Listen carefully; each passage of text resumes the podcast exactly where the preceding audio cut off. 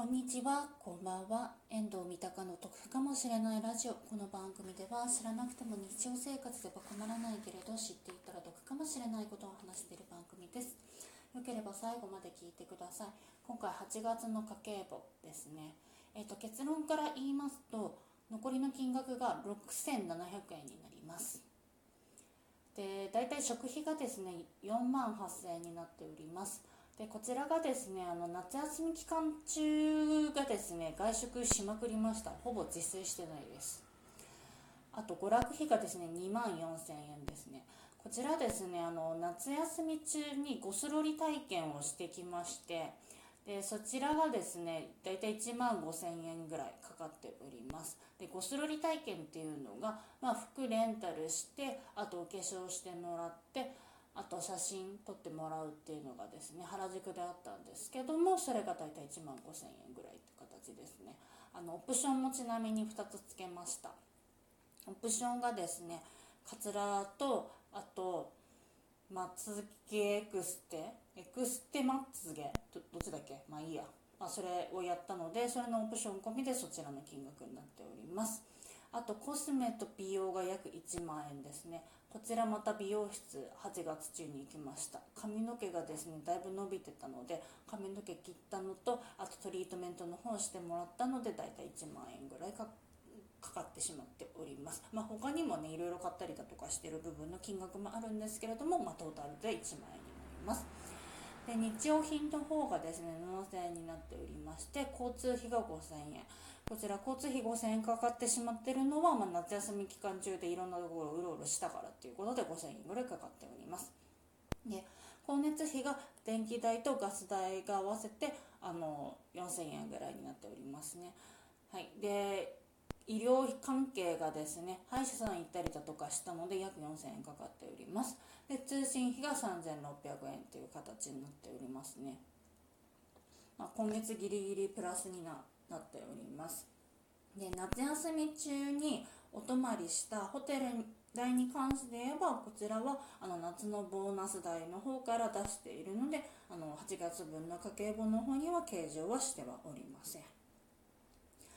で反省点としては夏休み中にテンション上がりすぎてあの夜食の方をですねちょっと変えすぎてしまったなっていうのがあるのでそれはねもうちょっとどうにかしたいなっていうようなことは思っております。でまあゴスロリ体験に関してはあのね金額がそれなりにかかるからね非常に迷ったんですよ。ぶっちゃけ1万5000円もあったら舞台見れるじゃん。って思ってすっごい悩んだんですけどでも結局電話かけて「あのすいませんあの明日予約の方をできますか?」って聞いたら「あできますよ」って言われて。ただあの3日前までだとそのみあの前予約って形にはなるんですけどもう3日前来ちゃ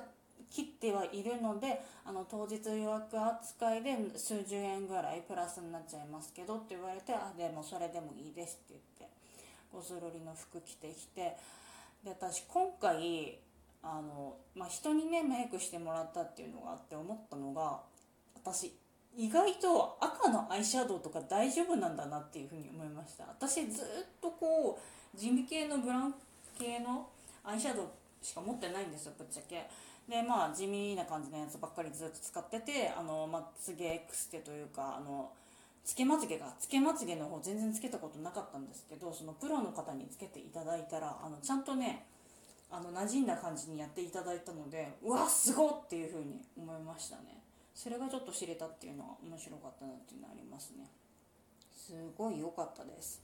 なんか他にもねいろいろ着たいなっていうのはあったんですけどあの一番最初にこれいいかなっていうふうに思ったやつがですねあの私身長が高いのでもしそれを着てしまうとツンツルテンになってしまうかもしれないみたいな話をあの向こうのお姉さんに言われて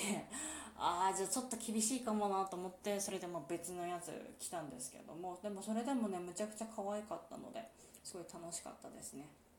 で、まあ、そのゴスロリの服なんですけど私着たことがないのであのどう着ていいのかわからないっていうのはありました。なんかパニエとかも初めて着たのでえー、これどうやって着ればいいんだろうっていう風ににすごいもう向こうのお姉さんにむちゃくちゃ聞きまくってそれでなんかもうあこれ着方が違いますからこれこっち着た後にこれで着てくださいって言われてでもう一回なんか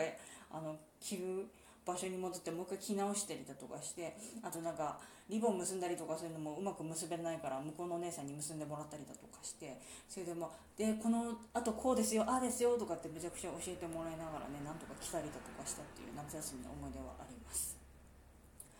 ってことであの今回も聞いていただいてありがとうございました。こちらの番組では賃貸物件に関すること旅行に関すること家計管理に関することをですね3本柱に話しておりますのでよければ次回も聞いていただけると嬉しいです。また過去回を含めまして少しでも得だなとか役に立ったなっていうふうにですね思ってくださる方いらっしゃいましたぜひぜひ X などの方にポストいただけると嬉しいです。まあ、他の SNS のにもですね、あのシェアしていただけると嬉しいです。一人でも多くの方のお役に立ちたいと考えておりますので、よければご協力いただけると幸いです。聞いてくださってありがとうございました。バイバーイ。